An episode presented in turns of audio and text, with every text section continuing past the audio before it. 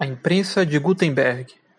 A imprensa de Gutenberg, que com algumas variações é semelhante à atual, permitia a edição de centenas de cópias de um livro em pouco tempo a um custo baixo. No Oriente já havia sido inventado bem antes de Gutenberg, pois a China já inovava na diversificação de tintas e impressões como a xilogravura.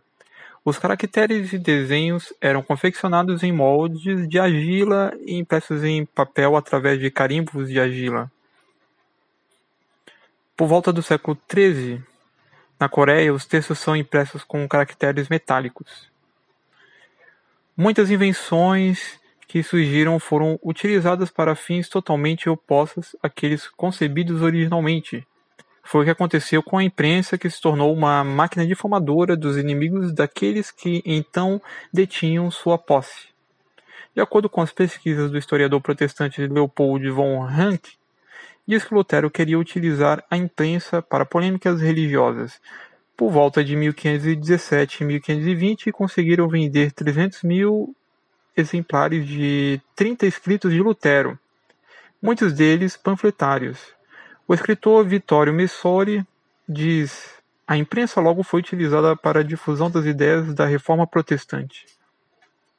Inicialmente havia agiotas israelitas associados a Gutenberg e que pouco depois tomaram posse da imprensa. Gutenberg não conseguiu pagar os juros que seus sócios lhe exigiam.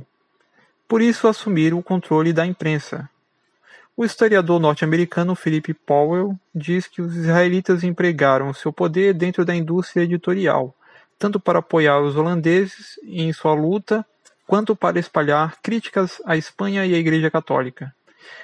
A diferença da imprensa do Ocidente para a do Oriente é que no Oriente não foi possível uma mesma revolução que Gutenberg re realizaria no Ocidente, em face das limitações culturais no Ocidente houve maior liberdade para difusão das ideias.